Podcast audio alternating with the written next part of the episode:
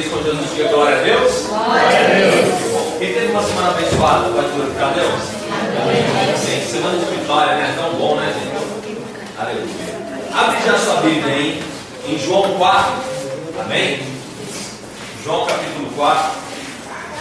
A ministração de hoje para a nossa vida fala sobre fonte inesgotável. Amém? Abre aí, livro de João, capítulo 4. Partir do versículo 1. Amém? João 4 e 1. Aleluia. João 4 e 1. Nós vamos estar meditando um pouco nessa palavra. Vamos estar pensando um pouco. Jesus, nesse episódio, Jesus está num lugar, ele está indo de um lugar a outro, e de repente ele para em Samaria. Né? Para você que não sabe, os samaritanos é um povo fruto da divisão do povo de Israel. Os samaritanos eram um povo que não falava com o restante de Israel. Eles eram chamados, né, reinos do norte, se eu não me engano. E eu sempre faço essa confusão quem era o reino do norte, o reino do sul.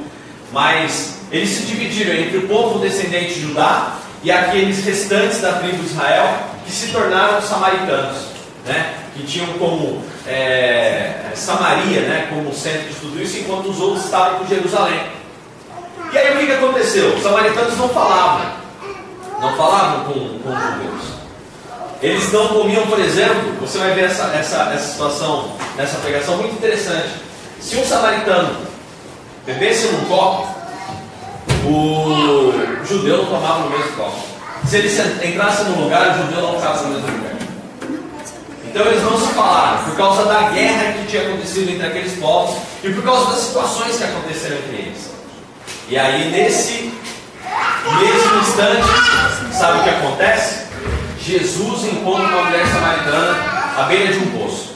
Todos acharam João 4 e 1? Diga amém? Amém. Legal. Então vamos acompanhar.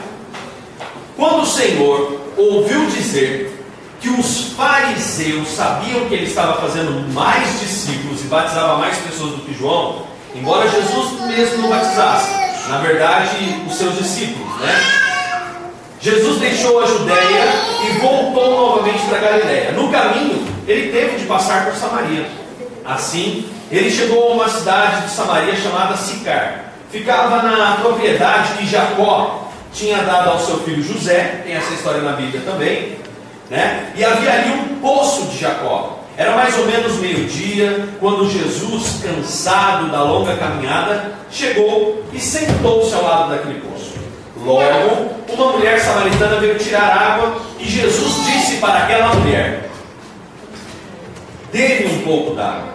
Versículo 8. Ele estava sozinho naquela hora, porque os discípulos tinham ido à cidade comprar comida. Então Jesus estava sozinho, os discípulos tinham ido buscar comida, ele estava cansado, sentado na beira de um poço, uma mulher veio tirar água e ele falou: Me dê um pouco d'água. A mulher samaritana ficou surpresa e lhe perguntou: Como o Senhor, sendo um judeu, pede a mim, uma samaritana, água para beber? Ela disse isso porque os judeus não se dão com os samaritanos. Jesus respondeu no versículo 10: Se ao menos soubesse o presente maravilhoso que Deus tem para você e, que, e quem está lhe pedindo água, você pediria e ele lhe daria a água da vida. Mas o Senhor não tem como tirar água, disse aquela mulher. E este é um poço muito fundo, de onde tiraria essa água? Além do mais, o Senhor é mais importante do que o nosso antepassado Jacó. Como pode o Senhor oferecer uma água melhor do que esta, que ele, Jacó, seus filhos e seu gado beberam à vontade? Versículo 13: Jesus respondeu: As pessoas voltam logo a ter sede depois de beber essa água. Versículo 14: Mas quem beber da água que eu dou, nunca mais terá sede, porque a água que eu dou se tornará dentro de todos uma fonte a jorrar para a vida eterna. Amém? Você pode dizer glória a Deus por isso? A ministração de hoje ela vem falar diretamente com o nosso coração a respeito disso. A ministração de hoje vem trazer para nós é esse tema. A gente vai falar o que é a, a, palavra principal, a expressão principal dessa ministração chama-se fonte inesgotável. Bom, essa semana eu acho que né, aqueles que estão dentro do grupo da, da, do WhatsApp viram que nós tivemos uma ilustração de uma garota que ela está né, tá num avião sozinha. Não sei se todos leram, então por isso eu vou contar para você. Havia uma garotinha, mais ou menos assim, vamos dizer, mais ou menos do tamanho da, da menininha do Fábio ali, com a Amanda, né?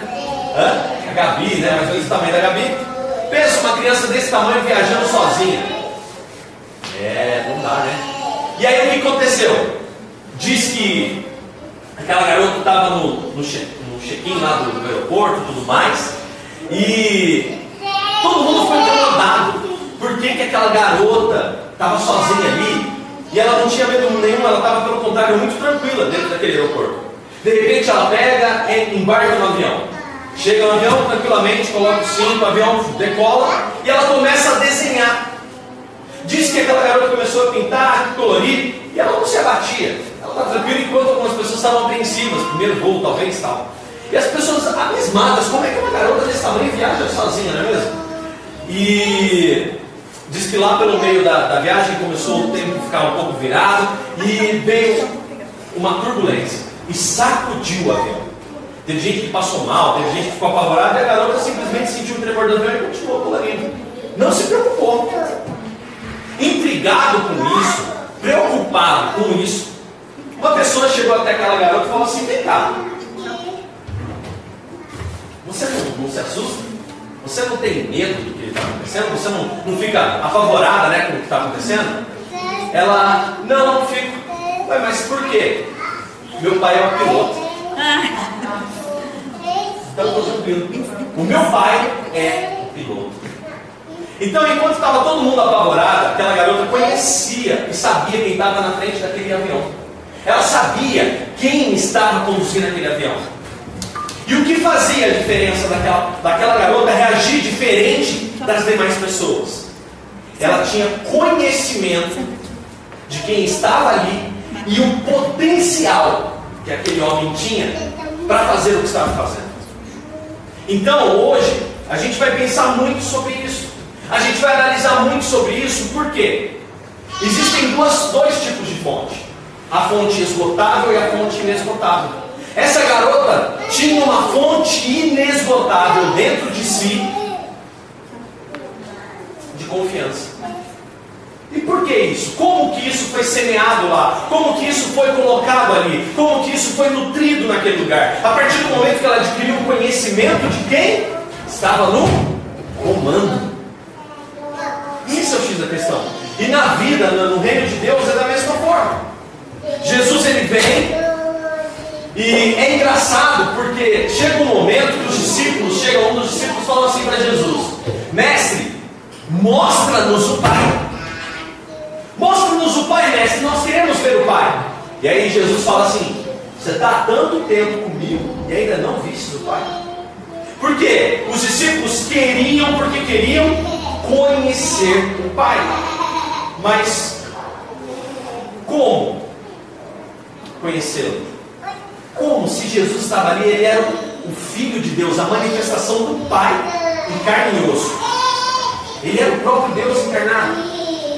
E a missão de Jesus era justamente apresentar o Pai para todo aquele que nele crê.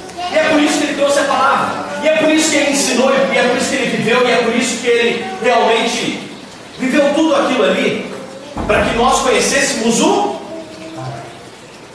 E por que conhecer o Pai? Porque conhecendo o piloto da nossa vida, a gente adquire confiança. Olha só, que coisa interessante. Uma pergunta que eu quero fazer para você: como têm sido suas reações?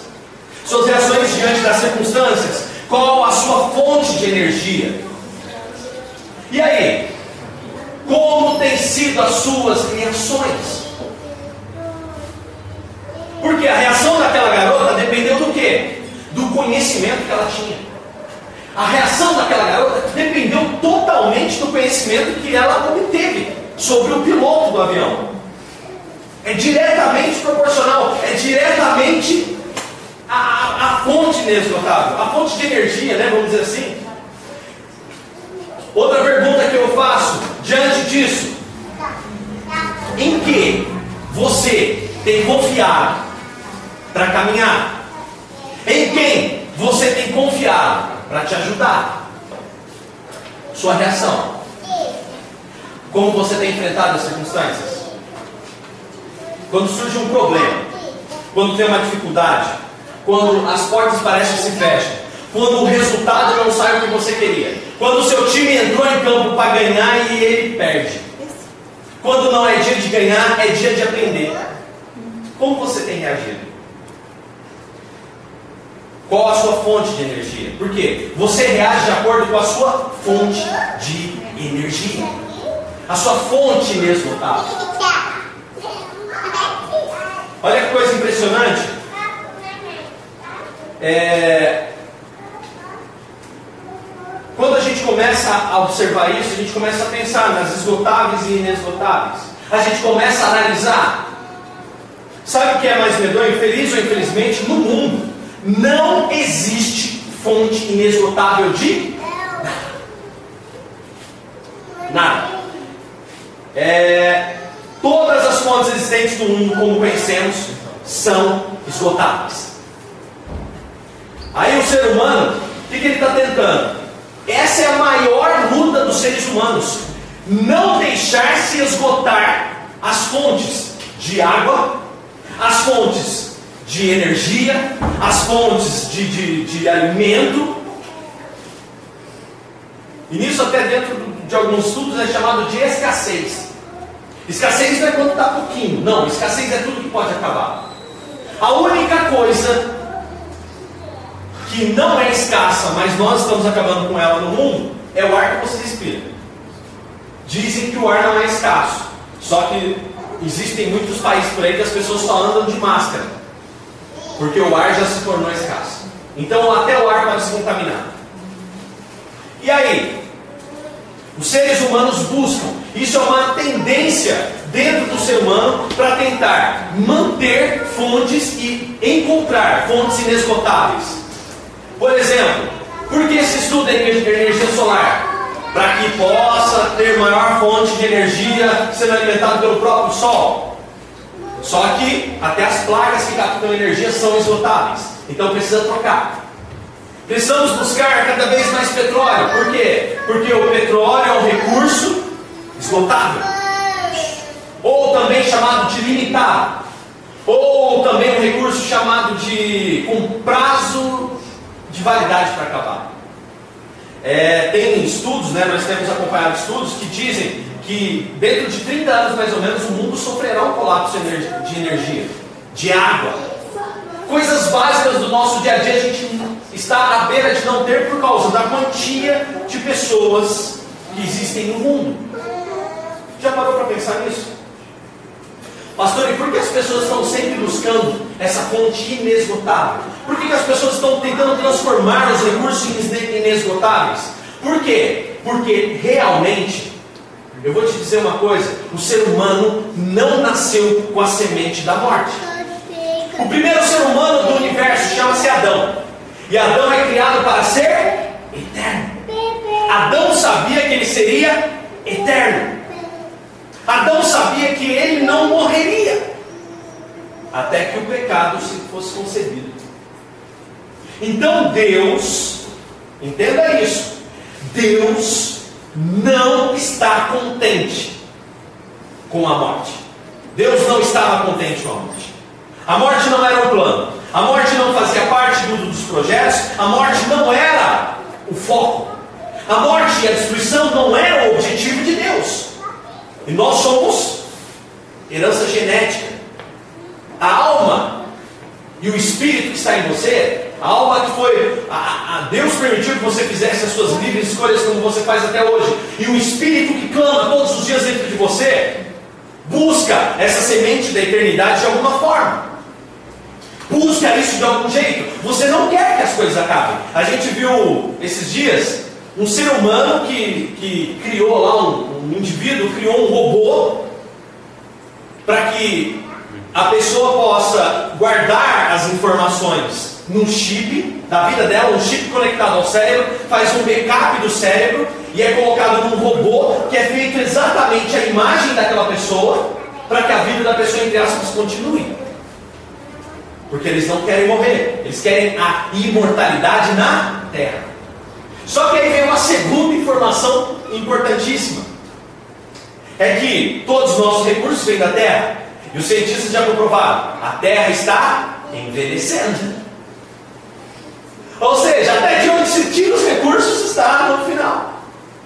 Está acabando, a bateria da terra está fazendo assim, ó, está acabando. A terra tem prazo de validade também. O mundo em que nós vivemos tem um prazo de validade, a ciência já comprovou. E aí, pastor? Bom, e aí que o mundo em que nós vivemos, o corpo em que nós vivemos, tudo está preparado para acabar. Só que nós continuamos com a semente da imortalidade. Existe um espírito dentro de cada ser humano na face da terra que diz assim, que grita todos os dias: você pode viver para sempre. Você pode viver para sempre. E enquanto o ser humano não volta para dentro da sua essência, ele tenta nos recursos da terra viver para sempre. E ele só recorre a recursos esgotáveis. Olha que coisa fantástica. Dentro dessa, dessa, de tudo isso que nós temos visto, você pode ver que todo esforço está sendo em vão. Tecnologia, energia elétrica, tudo isso, 30 ou 40 anos, colapso. Não tem mais para onde ir. Somos seres em constante deterioração. E como você tem reagido a isso? Você está no processo de deterioração. E como nós temos reagido a isso? Por quê? Eu me assusto até às vezes quando eu, eu andava em São Paulo, você passa ali na, na, na Avenida do Estado. A Avenida do Estado tem muitos e muitos prédios, indústrias abandonadas. Fábricas imensas que na década de 70, na década de 80 foram literalmente responsáveis por todo o avanço industrial dentro do Brasil. Abandonadas, deteriorando. Lugares em que eles estão até pedindo para poder tentar de alguma forma, de alguma forma, demolir para fazer um parque. Existem aeroportos na Alemanha que são usados hoje como parque. Por quê? Foi usado durante a guerra e depois não usou mais. Se deteriorou. No que você tem depositado a sua confiança? Quais são os seus poços? Da onde você tirar? É sobre isso que a gente está pensando hoje. Da onde vem a força de vida? Da onde vem a, a, a energia que nutre os seus sonhos? Que nutre o seu relacionamento familiar? Que nutre o seu casamento? Que nutre o relacionamento com os filhos? Que nutre o relacionamento com o que você trabalha? Que nutre a, a sua vida em geral? De onde está vindo essa energia? De um coração humano e que está se deteriorando? De uma energia que acaba? Eu peguei, eu selecionei aqui alguns poços.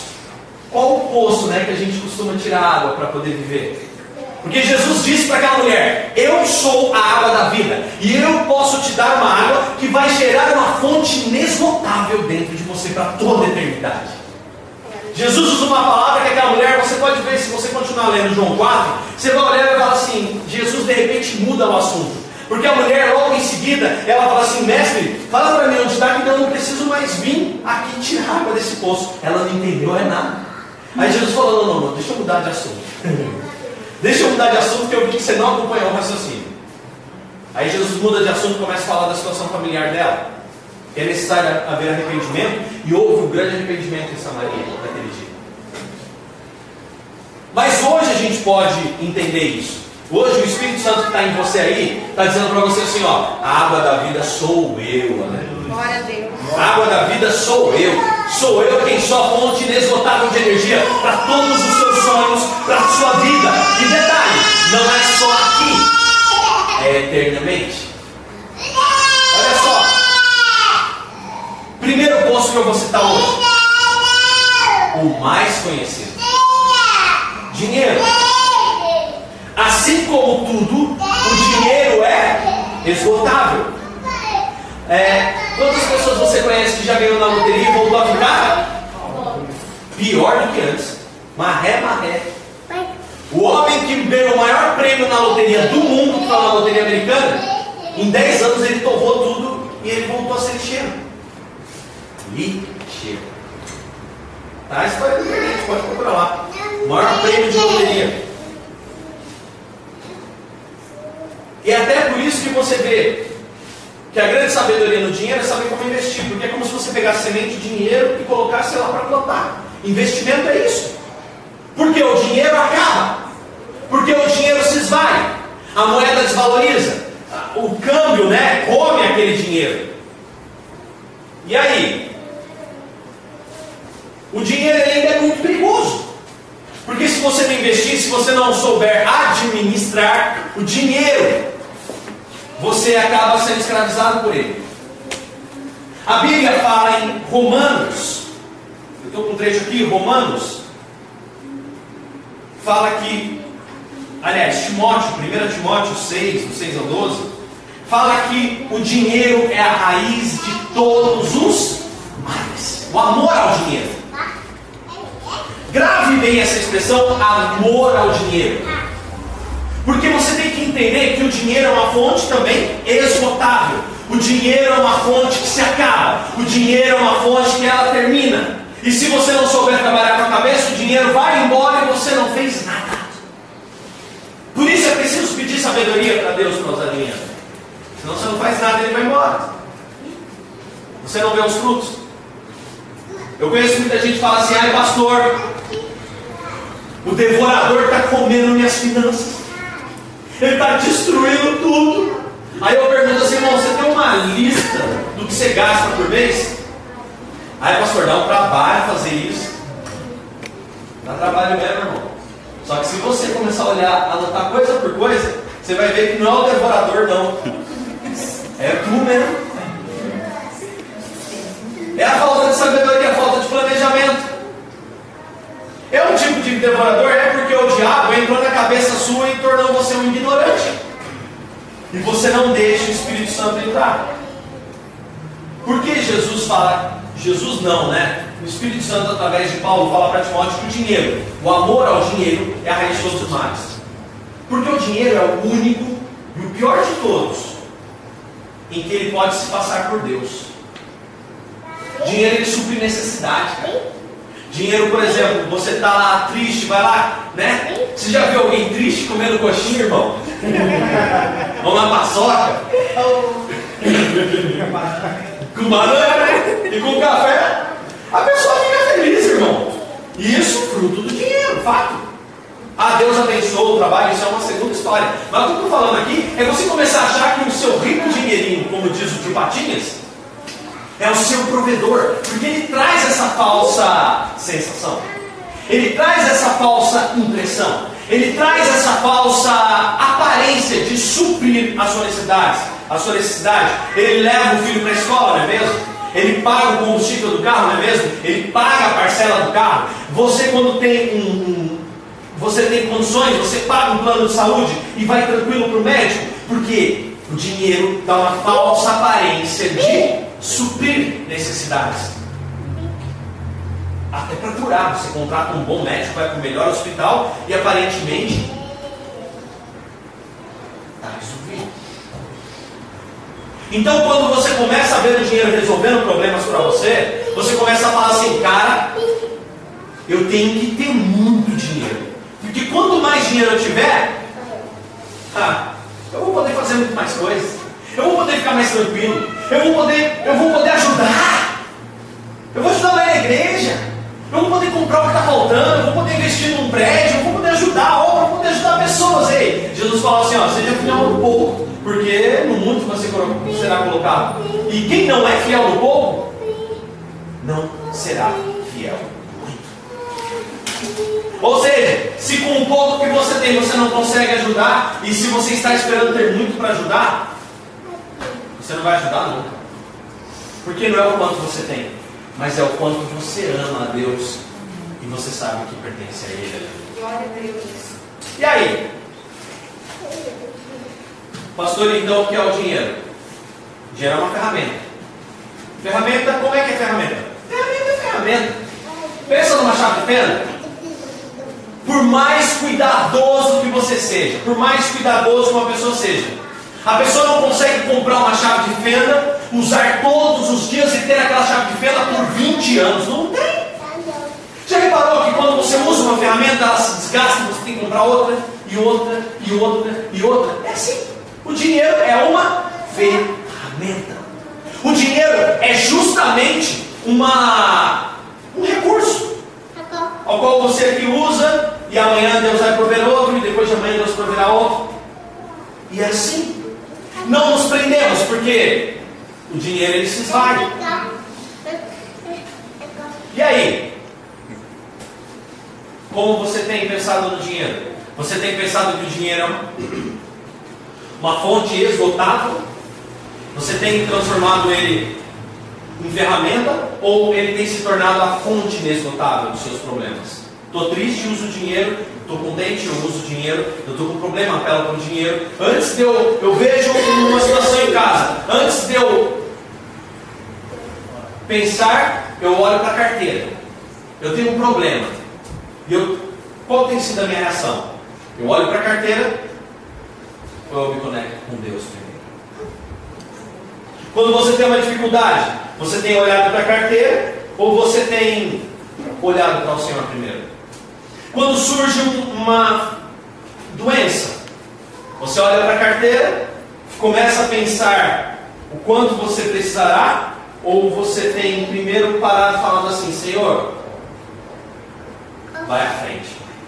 Porque antes do dinheiro, se o Senhor não estiver lá, não vai resolver nada. Existe um segundo poço, a sua própria força, o conhecimento e o seu potencial. Segundo poço. O primeiro poço é o dinheiro. A sua própria força, o conhecimento e o potencial. Sabemos que somos capazes de muitas coisas, que se nos esforçarmos podemos fazer coisas incríveis, porém sabemos que Jesus afirmou claramente: sem mim nada podeis fazer. Glória a Deus. Nada. Porque a nossa vida é movida pelo reino de Deus. O nosso propósito é movido pelo reino de Deus. O relacionamento com os nossos filhos, com a nossa esposa, é movido pelo reino de Deus. E se você é movido pelo reino de Deus, eu quero dizer uma coisa: sem Deus você não pode fazer nada. É um abismo que chama para abismo. Se você vai tomar uma decisão e antes você nem se preocupou de no caminho você pensar, Senhor, me dê sabedoria, você está à beira de um grande fracasso. Olha só que interessante. Abre aí Jeremias. Jeremias 17. Lá no Antigo Testamento.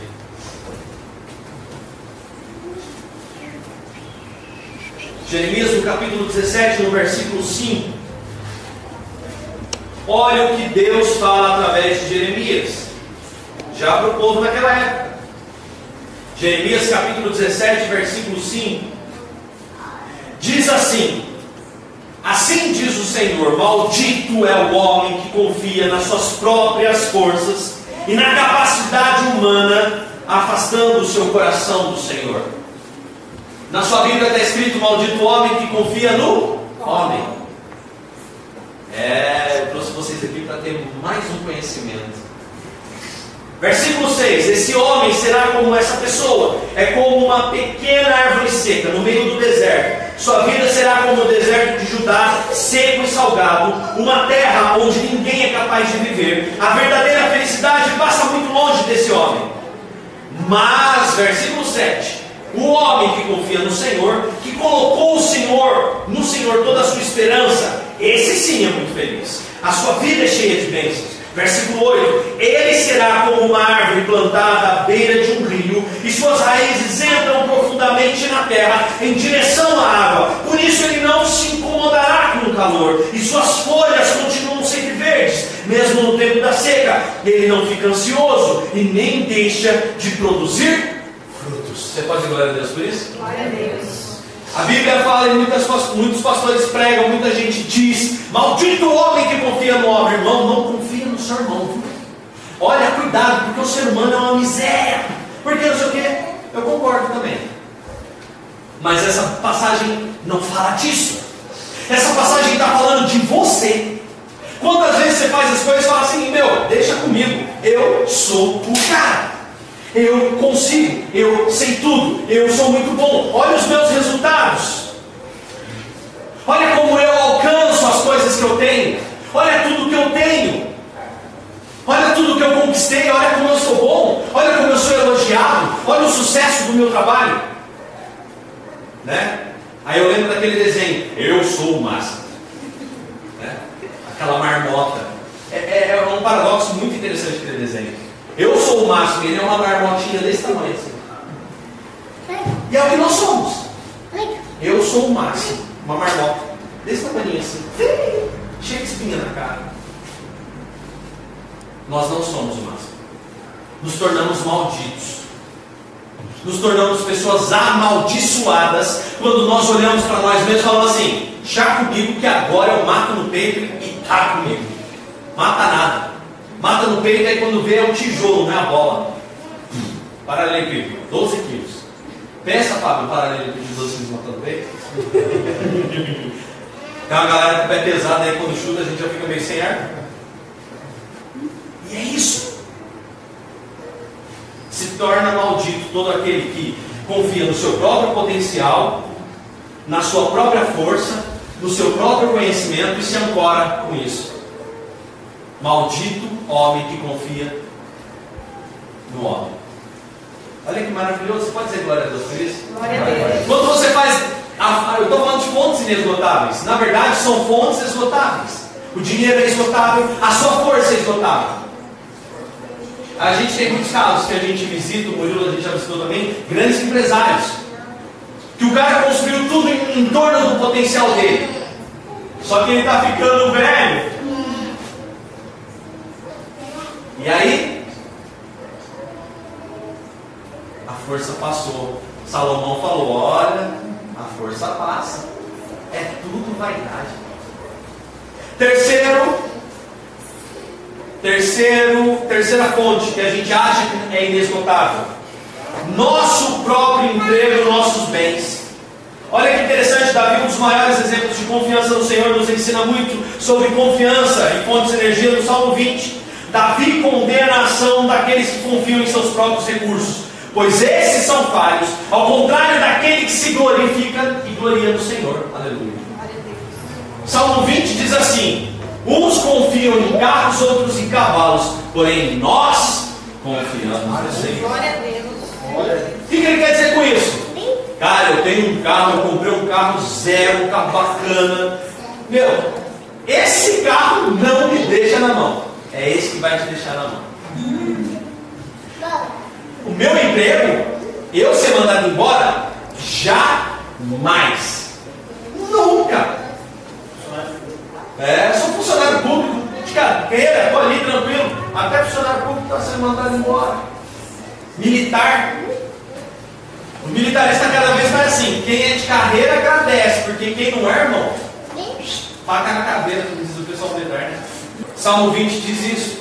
E Mateus 6, 19 ao 21 também Jesus fala: Não ajunteis tesouros para vocês na terra, onde os ladrões cavam a parede e entram, e roubam, e vão embora e os nossos recursos, nosso emprego, são fontes esgotáveis. Quer ver outra coisa também que, que muitas pessoas levam como fonte inesgotável e se enganam? A beleza o físico. Quem está gordinho hoje vai dar glória a Deus. Fala Deus.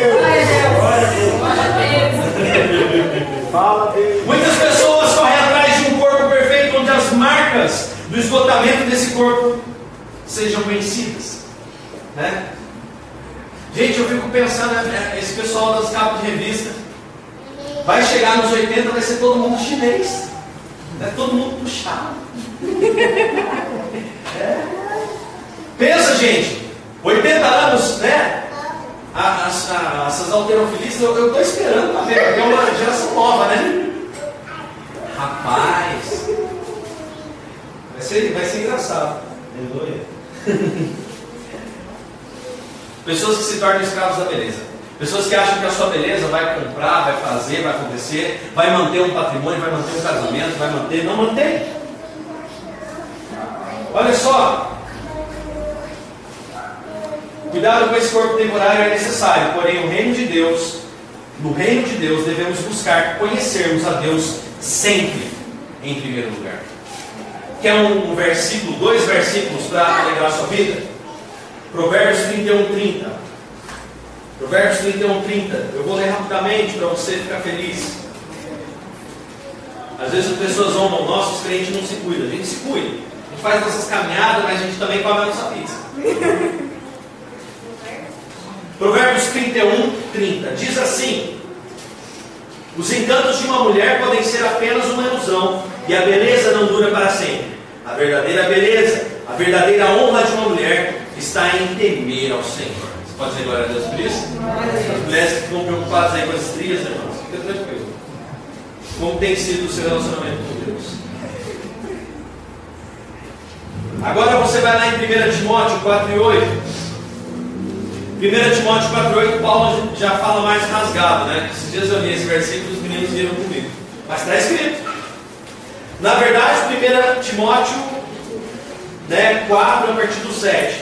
Não desperdice o tempo discutindo ideias tolas, nem muito, nem mitos e lendas absurdas. Gaste seu tempo e sua energia na prática de conservar-se espiritualmente apto. Versículo 8. O exercício físico é bom, porém o exercício espiritual é muito mais proveitoso. Portanto, exercite-se espiritualmente, porque isso ajudará não só agora nessa vida, mas também na sua vida futura. Você pode dizer glória a Deus por isso? Você está vendo? Ó, exercício físico é proveitoso, mas espiritual é melhor, irmão. Aleluia. Por isso que eu também, porque eu oro mais, sabe?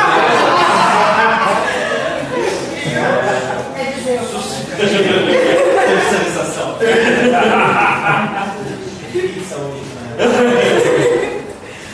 Gente, o que, que a Bíblia fala? Tem muita gente fazendo disso a fonte inesgotável de si próprio. Ah, eu vou ser bonitinho, musculoso, né? E eu vejo que mesmo o Everton brinca muito comigo, né? Ele fala, é, pastor barriguinha, você fala, você chega lá. Torço para que você seja cheio do Espírito. Deixa eu Olha, o vendedor de Jesus misericórdia. Amém. Essa eu sou alto, sou forte. Estrutura óssea. Óssea. Existe uma, uma última fonte além do corpo da beleza. Existe uma outra fonte que a gente sempre, a gente sempre recorda. E o mundo, e até mesmo dentro do cristianismo, nós invertemos. Chama-se família e filhos. Família e filhos é uma coisa que, mesmo sendo uma grande bênção de Deus, você não pode transformar a sua família e seus filhos a fonte inesgotável das suas coisas. Família e filhos não podem ser, né? Seu casamento não pode ser a sua fonte inesgotável. Por quê? São pessoas humanas, são pessoas falhas. São pessoas que seus filhos vão crescer. E talvez seus filhos não fiquem na sua casa. Talvez seus filhos cresçam e, e pensem diferente de você. E aí? Se você tem sua fonte inesgotável, eu vejo muitos pais que educaram os filhos, investiram nos filhos, esperando que meus filhos estarão sempre ao meu lado. Os filhos não, muitas vezes têm filhos ingratos, às vezes vão embora. Existem filhos que não têm muito apego mesmo, não vão ficar tão próximos.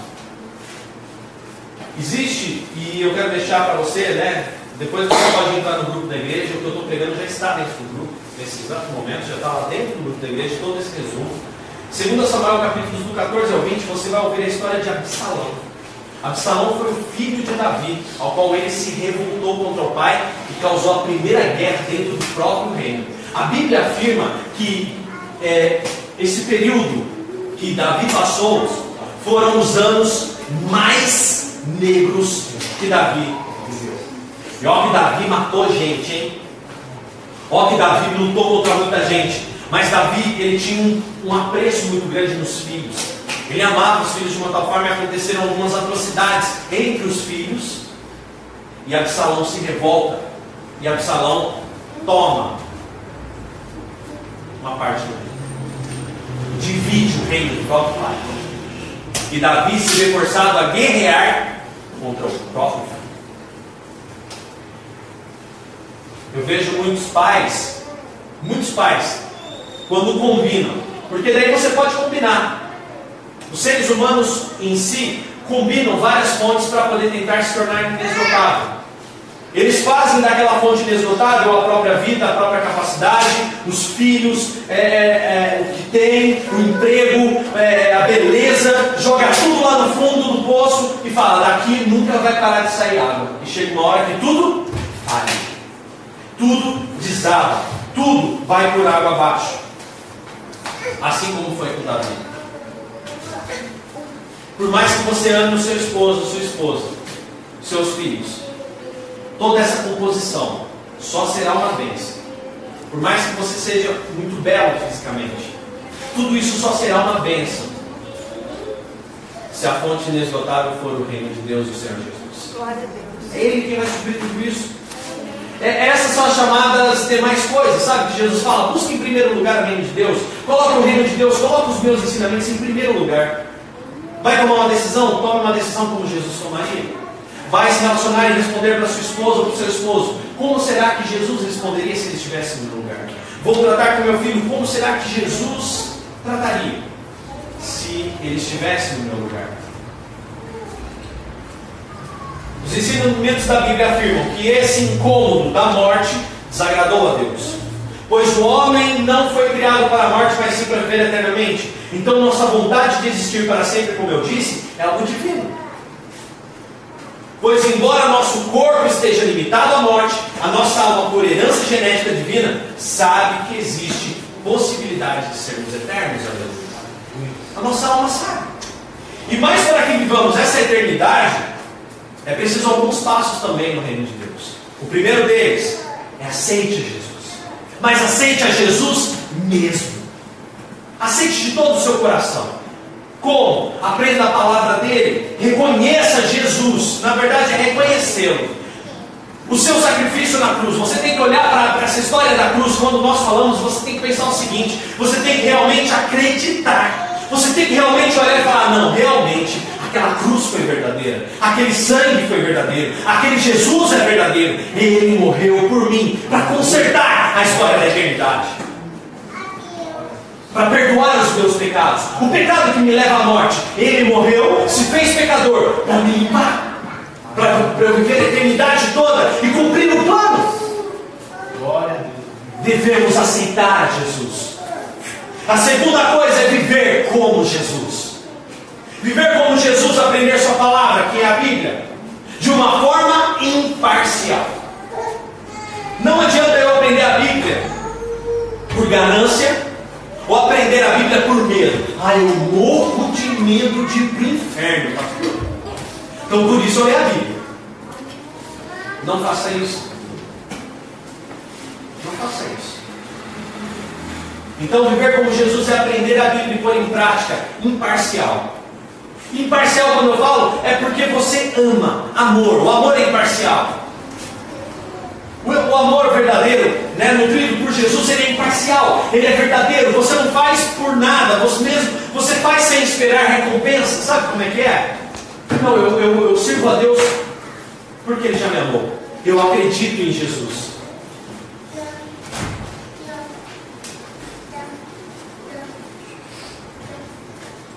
Jesus fez tudo por amor a nós, pois Ele, como Deus, não se sentiu satisfeito com a morte causada, eterna, né, causada pelo pecado e por amar a cada um de nós, seus filhos, Jesus deu a própria vida para vivermos com Ele ao lado eternamente, lado a lado eternamente.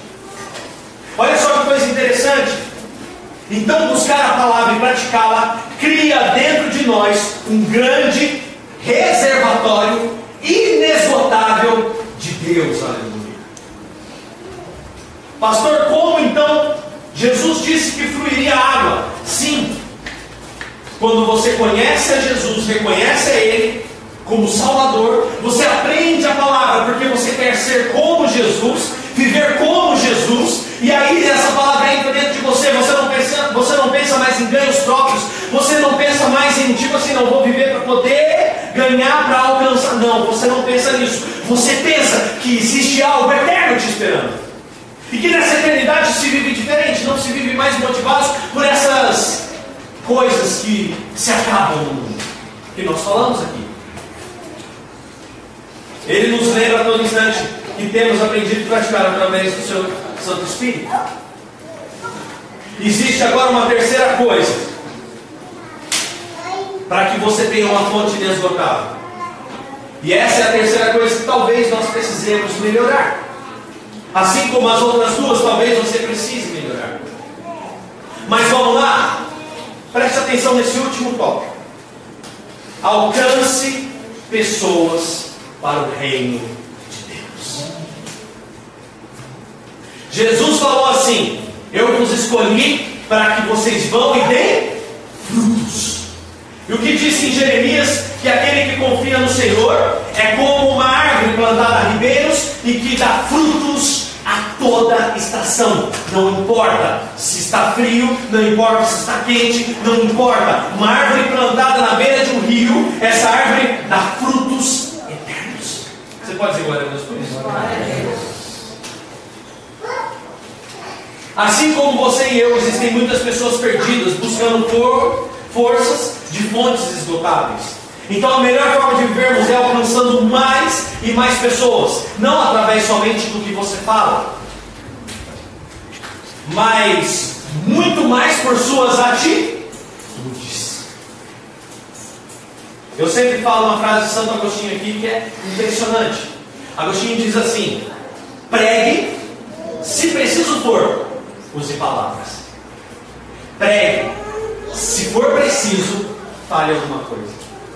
Maior pregação da sua vida é seu testemunho, a sua atitude. Como você reage? Olha só, viver inspiradamente como Jesus vivia, com propósito em tudo que fazemos, atrairá pessoas para você. Um sorriso no rosto, uma vontade de querer bem, as pessoas ao seu redor, uma vontade de se alegrar com aquilo que você tem nas mínimas coisas. Faça seu melhor, seja uma coisa muito interessante, né? Por isso que eu digo que o coaching sem Jesus é uma frustração. Porque as pessoas estão tentando colocar o seu próprio potencial no centro. Somos falhos. Esse processo falhará. Agora, quando nós colocamos Jesus no centro de todas as coisas, é algo eterno. Glória a Deus. Aí esse coach do universo, perfeito. E aí eu trago essa frase do coach. Com Jesus você consegue ser a sua melhor versão. Porque é a versão do Espírito para você. Pastor, como é que eu sou a minha melhor versão? você é a sua melhor versão, sendo o quê? A imagem e semelhança daquele que te criou. Olha só. Assim, o seu testemunho de transformação vai conduzir pessoas a uma fonte inesgotável. Olha só. Ajude essas pessoas. Preste bem atenção nisso. Virão pessoas até você porque elas veem uma fonte inesgotável em você. Virão pessoas até você porque elas veem uma fonte inesgotável em você. Então o que, que eu faço? Pastor, ajude. Apoie essas pessoas. Elas precisarão de você. Acredite em Jesus. Viva com Ele e deixe a luz de Deus brilhar em sua vida. Confie no que Jesus tem nos ensinado. Porque é Jesus quem nos ensina. Você pode dizer glória a Deus? Glória a Deus. Esse é o resultado da confiança. Sabe qual que é? É esse aqui, ó. Quando Jesus estiver, Ele, quando Ele estiver totalmente em nós, enfim, nos tornaremos uma fonte inesgotável de vida e vida em abundância. Glória a Deus. O violão para gente. Quando Jesus estiver totalmente em nós, enfim, totalmente em nós, nos tornaremos uma fonte inesgotável de vida, água, vida em abundância. Glória. Aleluia.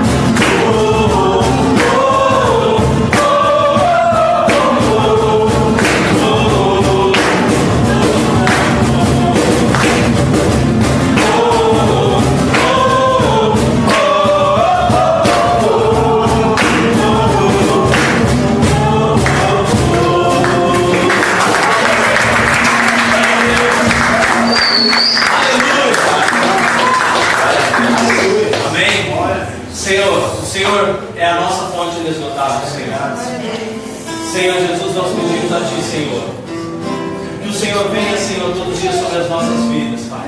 E, Senhor, nós pedimos a Ti, Pai, que o Senhor abençoe as nossas vidas. Abra os nossos olhos, Pai. Não queremos, Senhor Jesus, colocar a nossa confiança, Pai, em nenhuma fonte esgotável. Mas, Senhor, queremos colocar nossa confiança em Ti, Pai. Deus, em nome de Jesus, afasta de nós todo pensamento iníquo, todo pensamento, ó Pai, de prepotência. Senhor, faz-nos humildes, ó Deus, cada dia mais. Senhor, queremos aprender a servir ao Senhor todos os dias, ó Pai. Aleluia, Deus. Senhor, em nome de Jesus, nós pedimos hoje sobre os nossos irmãos. Pedimos, Senhor Jesus, sobre a vida de cada um aqui. Pedimos ao Senhor sobre a vida dos nossos filhos. Em nome de Jesus, ó Pai. Porque o Senhor é quem conduz todas as coisas, ó Deus. Pai, pedimos ao Senhor, sim, esteja o teu reino sobre as nossas vidas. Esteja sobre o nosso lar, Pai. Em nome de Jesus, nós clamamos aqui hoje, Senhor, em nome de Jesus. Pai, conduz os nossos caminhos e que nós possamos aprender do Senhor, ó Deus. Sempre, sempre mais, ó Pai. Sempre, sempre mais de Ti para que sejamos Sua imagem e semelhança, Pai. Em nome de Jesus, ó Deus, nós pedimos hoje de todo o nosso coração. Clamamos a Ti, ó Pai, a presença do Teu Santo Espírito sobre nós. Clamamos, Senhor Jesus, tudo aquilo que precisamos que venha de Ti, ó Pai. Que aprendamos, dar o devido valor à Sua palavra. Em tudo que, Senhor Jesus, nós, porque é tudo que temos. Pai, em nome de Jesus hoje, nós agradecemos pela palavra, nós te bendizemos, ó Deus, e nós te glorificamos em nome de Jesus. Muito obrigado, Senhor. Em nome de Jesus, amém e amém. Aplauda o Senhor.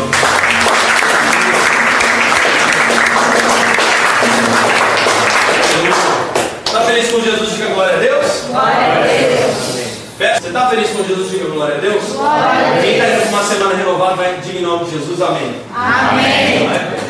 Vamos orar? Faz assim com suas mãos, para que nós possamos receber a bênção do Senhor. A bênção não vem de mim, vem dele em nome de Jesus. Senhor, clamamos aqui unidos por uma semana de bênçãos, ó Pai, por uma semana de vitórias. Pedimos sobre as nossas vidas a tua bênção e a função.